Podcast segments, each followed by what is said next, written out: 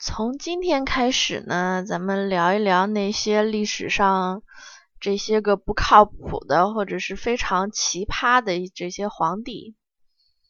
嗯，其实说起这个话题呢，我最先想到的就是这个北齐王朝，就不是某一个皇帝啊，是整个北齐这个王朝所有的皇帝都很奇葩。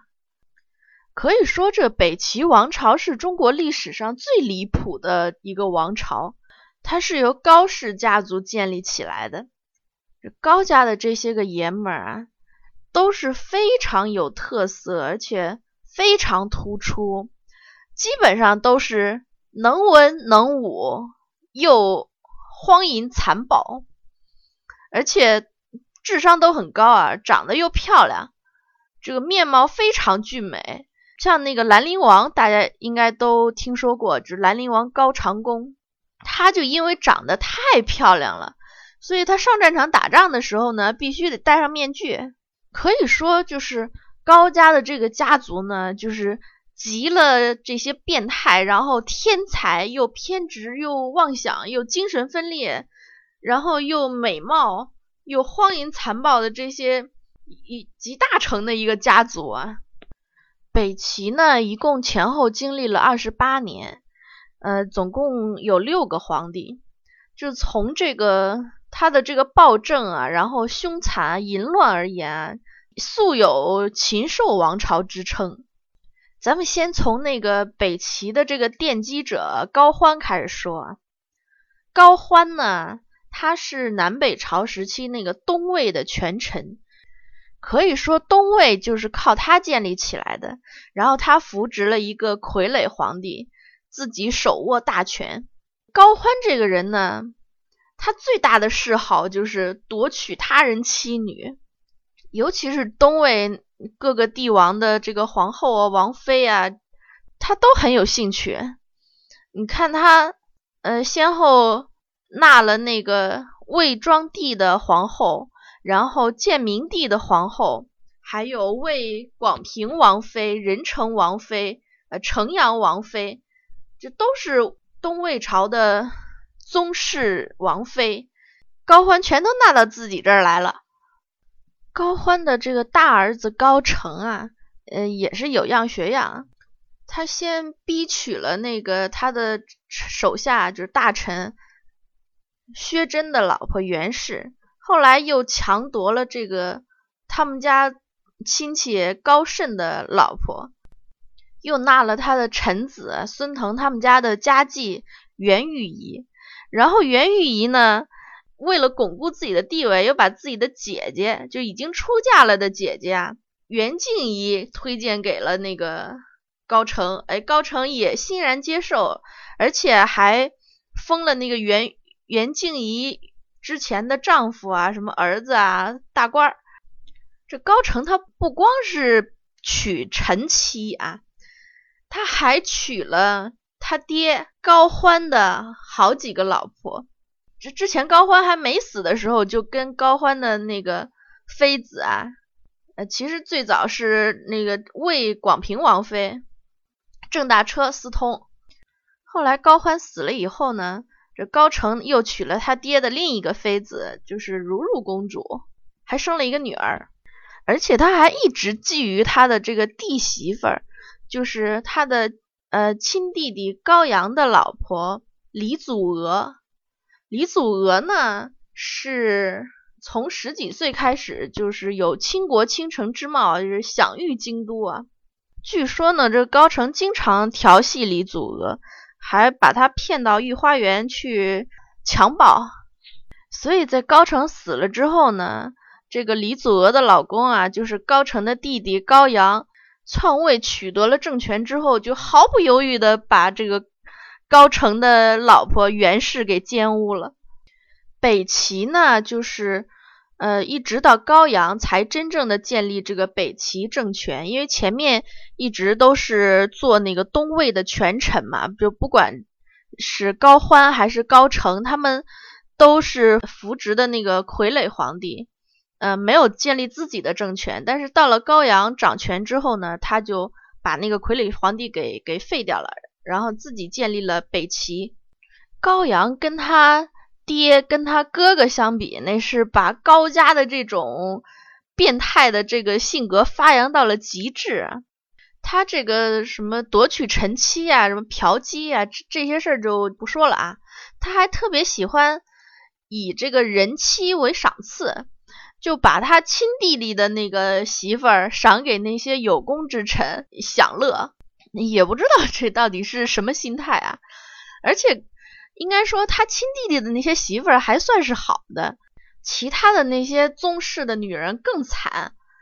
就是他有的时候闲极无聊的时候呢，就把那些宗室的女人都聚于宫中，然后就让他手下这些宠臣啊去奸淫那些女子，他自己呢就坐在台子上欣赏，呃，甚至命令他们就是每个人还得玩花样，动作奇异者呢给予重赏。他有的时候还。看着高兴了，还亲自跳下去那个示范。然后对于那些表现的好的弄臣啊，他就呃表扬；要是表现的不好的，那就没那么客气了，要么就骂一顿，甚至拉出去揍一顿。像他的那些弟媳妇里边，他觉得看着顺眼的呢，他就自己收到宫里面来。可是他又担心呢，就是他呃。强奸了他弟弟的媳妇儿，回头要是他死了之后，万一他弟弟报复怎么办？报复到他媳妇儿身上怎么办呢？那就干脆一不做二不休，抢了他弟弟的媳妇儿，就直接把他弟弟给杀了。还没事就跑到那些大臣家里面，看见哪个漂亮姑娘就直接来，吓得那些大臣都不敢在家里养美女，有了美女就只能往那个皇宫里边送。但是高阳的变态还不止如此啊！应该说是从高阳开始，高家的那那几个皇帝都有精神病，加上性变态。高阳呢特别喜欢喝酒，然后喝多了他就喜欢杀人。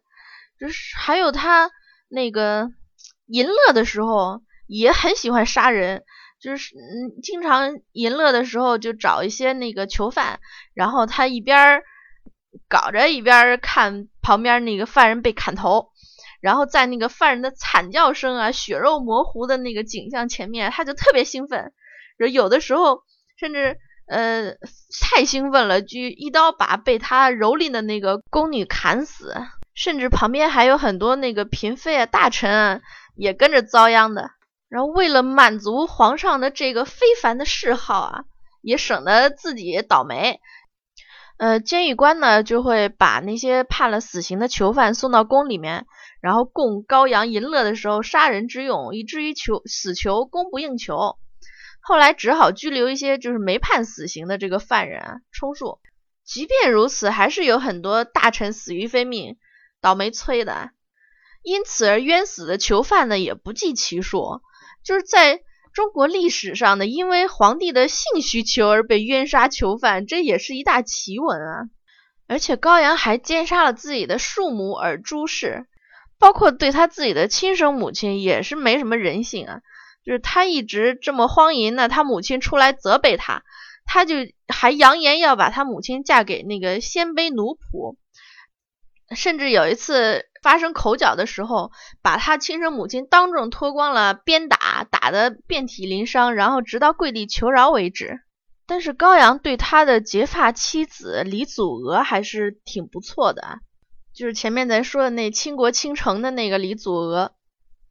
嗯，在高阳当皇帝的十年时间里面，这个李祖娥应该说在后宫还是过得挺滋润的，要风得风，要雨得雨。但是高阳三十一岁就死了，得了重病暴毙了。高阳死了之后呢，他的儿子继承大统，但是没几天呢就被这个高演废了，然后赶出了呃皇宫。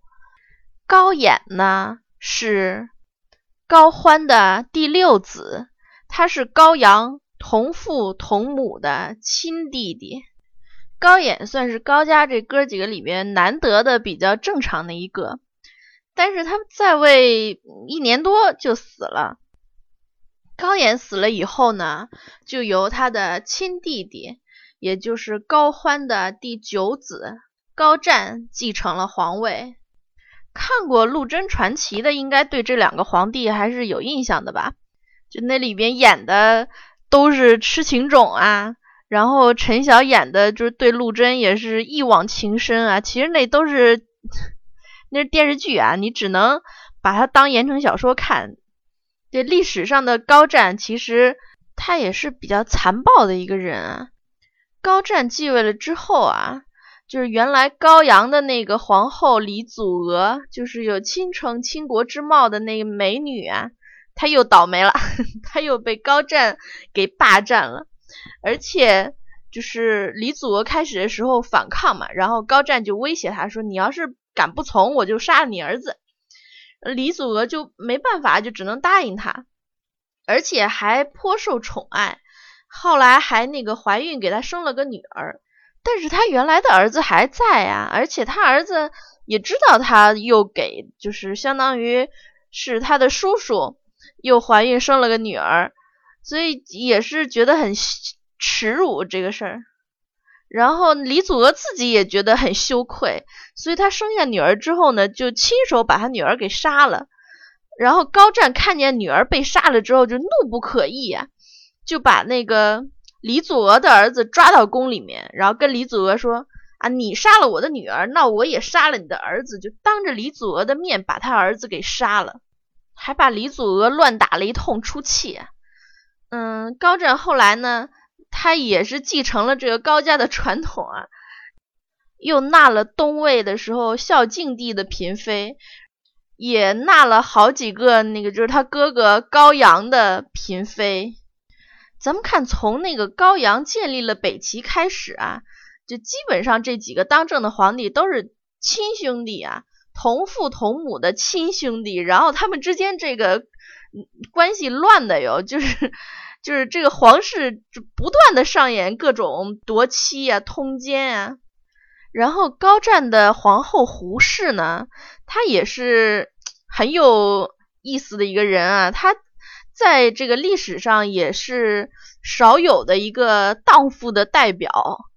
当年这个高湛还是长广王的时候呢，胡氏就是他的王妃。然后咱们说了，之前高阳当政的时候，他就把他喜欢的那些弟媳妇都揽到宫里来，然后把他弟弟给杀了。胡氏呢长得一般般，这高阳没看上他，所以也让长广王就是高湛逃过了这一劫。因为高阳对他媳妇没兴趣，所以他也就一直平平安安的，那个没被高阳干掉。高湛登基了之后，呃，有可能也是为了感谢这个这个胡氏无意之间的这个救命之恩啊。反正这胡氏被封成封为了皇后，这胡皇后在宫里边的日子也算是挺得意的啊，呼风唤雨，胡作非为。但是呢，这高湛啊。因为他很喜欢他那个嫂嫂，就是刘洋的那个皇后李祖娥，所以他常常是跟李祖娥混在一起，然后留宿在李祖娥的宫里。这个胡皇后就一个人深宫寂寞呀，她就跟那个高湛的那个亲信随从何世开勾搭上了。哎，这何世开长得是唇红齿白，然后风度翩翩，弹的一手好琵琶，又很会下棋。这高湛跟他是关系非常密切，几乎可以说是离不开他。后来高湛知道这个胡皇后跟何世开勾搭到一起了之后呢，他不但没责怪他们俩，反而还有意成全。这胡皇后跟何世开整天在宫里面勾搭来勾搭去的，这高湛呢也不管，就几乎是视而不见。胡世开甚至还建议高湛说。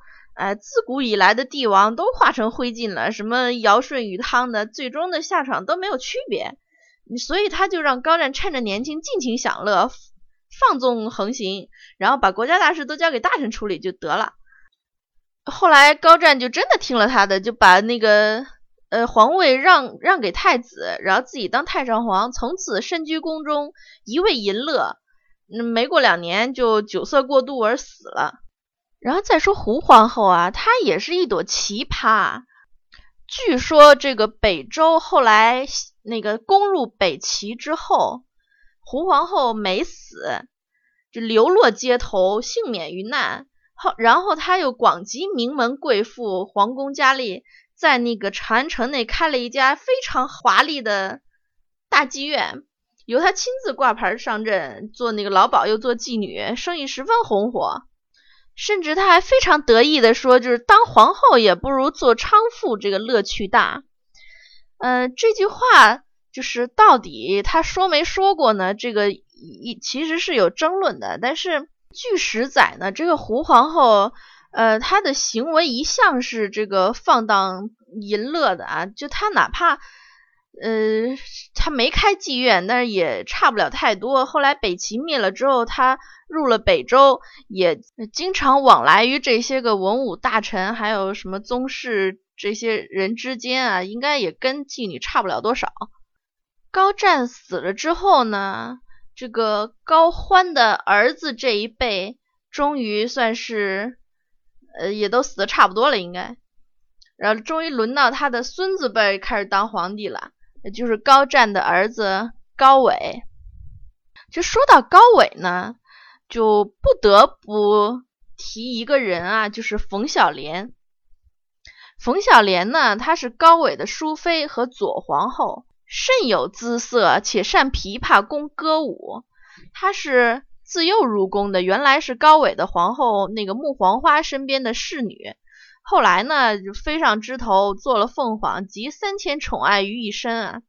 据说当时跟冯小莲跟那个高纬是坐则同席同椅，出则并驾齐驱。呃，高纬跟他说愿得生死一处啊，就生死都想跟你在一起。甚至后来北周打过来的时候，高纬还说只要冯小莲没事儿，那咱输了就输了吧。这可见高纬对他是极其宠爱。他为什么能这么得宠呢？一方面呢是说，由于冯小莲自幼就是经过这个音乐与舞蹈的严格训练啊，嗯，有一套蛊惑男人的手段。然后入宫之后呢，更是看惯了这个嫔妃之间的这种争宠的伎俩，所以他本身也是很有手段的，能把高纬弄得神魂颠倒。然后还有就是说，冯小莲她懂中医，精通人体的构造及脉络系统。你想，当她这一双软绵绵的小手在高伟的身体上游走的时候，啊，这个一般是个男人也不太受得了吧？这除了这些条件之外呢，传说啊，人家冯小莲还有天生的本钱，就是她的身体。据说她的玉体曲线玲珑，凹凸有致。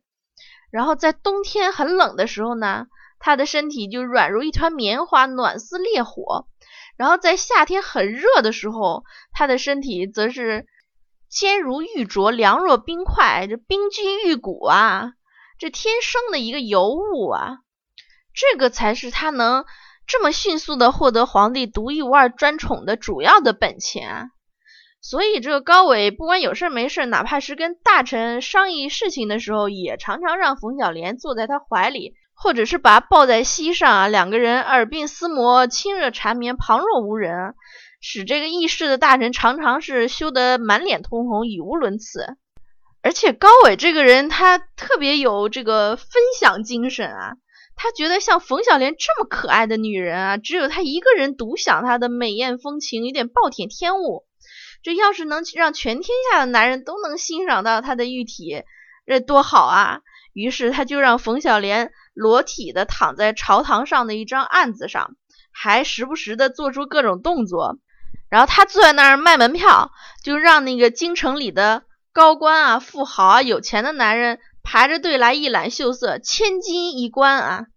据说还有一个富豪呢，当时看见冯小莲的那个风骚的那个样子啊。当场忍不住就对着他打手枪，结果高伟特别高兴，觉得哎呀，你眼光真好，你品味太好了。后来这些个大臣啊，就极尽赞美之词啊，就夸赞那个冯小莲的裸体。高伟非常高兴，乐得忘乎所以，就当场宽衣解带，就跳到桌子上跟那个冯小莲来了一场现场直播。这个玉体横陈的这个典故啊，就是这么来的。北齐被北周灭了之后呢，这些宫室的女子啊，就包括像冯小莲呀，还有那个什么穆黄花呀，就这些人下场都是比较凄惨。像冯小莲是在北周的这个宗室之间也转了好几手，啊，最后她是自杀的。然后像那个高纬的皇后穆黄花，据说她是跟那个胡太后一起沦为妓女，呃，后来嫁给一个盐商为妾，结果又被赶出来了。反而是这个一直被后世不耻的这个荡妇胡太后啊，就据史载呢，她最后居然是得了个善终啊。咱们看这北齐王朝，它虽然说是这么乱啊，而且它只存在二十八年。但是它也曾经在中国的历史上盛极一时啊！咱们看这个高欢的这几个儿子啊，高澄、高阳、高衍，他们是呃同父同母的亲兄弟啊。你必须得承认，虽然说他们之间这个关系非常混乱，私生活非常的不堪，但是你得承认，他们的确是很有政治才华的。咱们看历史上，就是其他两个非常有名的兄弟相争的案件，一个就是玄武门之变，再一个康熙那几个儿子九龙夺嫡，都是一样的这个兄弟骨肉相争的这种惨剧啊，而且也都很有名，很有雄才大略。但是跟高欢这几个儿子相比，就略有不如了。高欢这些儿子啊，他有共同的特点，就是早慧，而且极有才干。你看他做了皇帝的那几个儿子，继位之初都是非常有政绩的，天下都称之为雄主。只不过呢，他这些儿子的雄才大略，到最后没有使得这个北齐高氏帝国成为这个流芳百世的强盛王朝，反而都用在了这些骨肉相残的惨剧上面。然后在这场斗争当中的胜利者。就全都是心理扭曲，然后精神病、性变态，荒淫至极啊！所以最后这个王朝这么快就被灭掉了，应该也可可以说是大势所趋吧。嗯，好啦，这个北齐就先说到这儿了。